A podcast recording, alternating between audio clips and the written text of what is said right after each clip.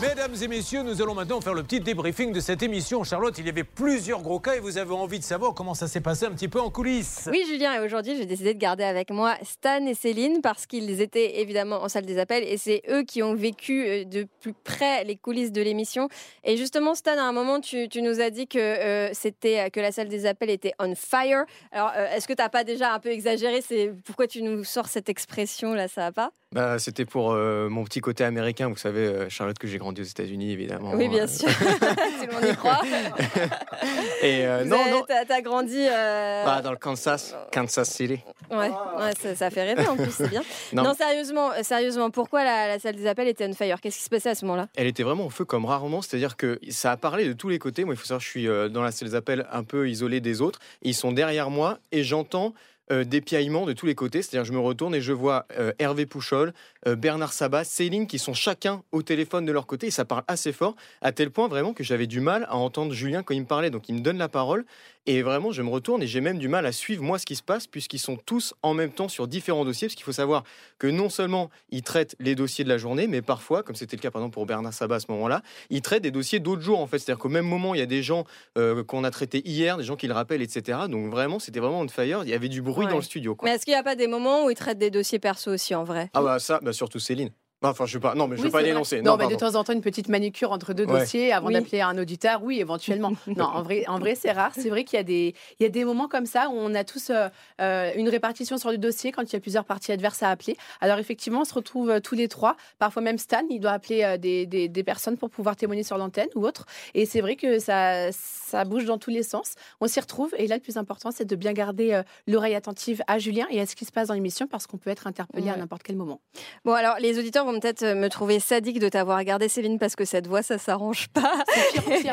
en fait, euh, je te fais parler encore 5 minutes de plus, alors que tu n'as clairement pas mérité ça. Plus je prends un traitement, moins ça va. Bah. Donc je vais finir par ne rien faire du tout, peut-être juste le sommeil, je ne sais pas. Mais je suis là quand même, et je bah oui. plaisir à être là, tout va bien. Mais il paraît que la clé, c'est d'arrêter de parler. Mais là, tu ne peux pas arrêter de parler parce que je veux te poser la question sur le dossier de Maeva qui n'a pas été payée. Elle travaillait en fait dans une écurie, elle était cavalier d'entraînement et son employeur ne l'a pas payée de ses salaires de décembre et de janvier. Il lui a même fait un chèque en bois.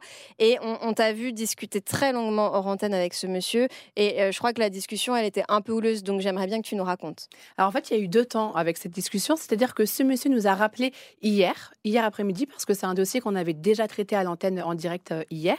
Et hier après-midi, bon, il n'était pas très content. Euh, un collègue lui a dit qu'il était passé a priori sur l'antenne d'RTL. Donc il avait que des bribes de ce qui avait été dit à l'antenne. Donc je lui ai fait un résumé de ce qu'on avait dit à l'antenne. Et lui, en fait, il est resté vraiment focus sur euh, le détail d'un hippodrome à qui il devait 17 000 euros. Il a totalement occulté le pourquoi est-ce qu'on l'appelait réellement, donc à savoir une jeune fille qui n'est pas payée et qui n'a pas ses documents de fin de contrat. Donc hier, on a fait euh, le clair sur toute cette situation par rapport à l'hippodrome.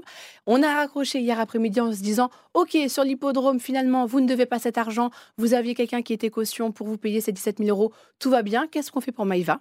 Ce matin, on prend ce monsieur à l'antenne, et de quoi il parle? De l'hippodrome des 17 000 euros. Mmh. Donc là, Là, j'étais vraiment quasiment hors de moi parce que c'est du foutage de gueule, si je peux me permettre, de passer du temps hier après-midi sur un dossier, d'être d'accord au final avec la partie adverse et ce matin à l'antenne de faire un show, d'occulter totalement la raison numéro une d'un appel et de rester focus sur autre chose parce que du coup, ça a demandé à Bernard de reprendre ce monsieur en antenne, de réexpliquer les faits. Et à l'antenne, quand on l'a repris, il a dit Ah, d'accord, vous avez fait le clair sur l'hippodrome, alors tout va bien. Donc en fait, on a perdu 10 minutes sur ce dossier d'hippodrome. Mais en plus, on voit ça euh, souvent, dans, dans certains dossiers en tout cas, où on a la partie adverse au téléphone. Finalement, elle nous parle carrément d'autre chose que le sujet. Et là, c'était un peu le cas. Il contestait absolument tout, même des faits euh, qu'on avait euh, sous les yeux par les documents, par exemple son salaire. Il prétendait qu'elle gagnait euh, tel montant, alors que moi, j'avais le contrat sous les yeux, donc je savais qu'il ne disait pas la vérité.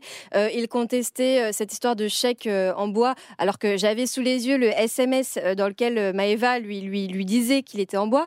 Donc finalement, il, il, a contesté absolument tout ce qu'on lui a dit, ce monsieur. Mais oui, comme, comme tu dis, euh, sans doute pour euh, finalement occulter euh, le, vrai problème qui est le paiement des salaires. Et ça, malheureusement pour lui, euh, désolé s'il nous écoute euh, au niveau de ce podcast, on va revenir sur ce dossier parce qu'entre-temps, on a eu d'autres personnes qui nous, ont, appelés. On a déjà pris euh, une certaine Julie à l'antenne qui a évoqué un problème similaire et elle avait gagné un prud'homme. On a d'autres personnes qu'on voulait prendre également en témoignage. Et puis pendant l'émission, quelqu'un qui a écouté la radio, qui regardait M6, s'est dit bah, tiens, mais moi je le connais ce mec, et qui nous a contactés. Et là, on va l'appeler cet après-midi, cette personne, pour avoir un énième témoignage afin d'instruire le dossier. Oui, est-ce que tu penses quand même que c'est en bonne voie ou est-ce que là, ça risque d'être compliqué, ça va se finir en justice? Je pense que ça ira en justice mm. parce qu'à mon avis, il gagne du temps. Euh, il dit ne pas être au courant de certains faits, de ne pas avoir eu tel document entre les mains. On a la preuve que ce n'est pas le cas.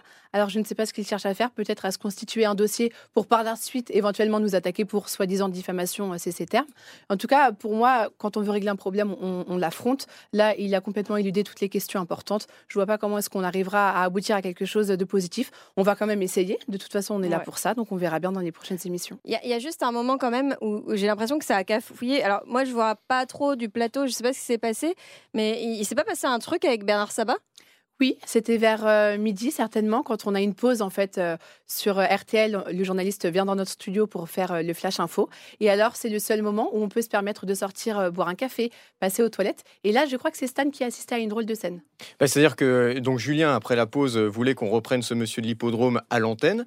Donc, il, reprend l'antenne en se préparant à dire alors monsieur, vous êtes avec nous, etc. Donc, moi, je me retourne vers Bernard puisque c'est lui qui l'avait au téléphone. Et je me dis, OK, Bernard, tu te prépares. Et là, je vois pas Bernard. Je me dis, il est où Bernard? Et dis, il est où Bernard? Et je donc je file dans le couloir et je vois Bernard qui était resté devant les toilettes, qui avait complètement oublié de revenir, qui avait enlevé ses oreilles.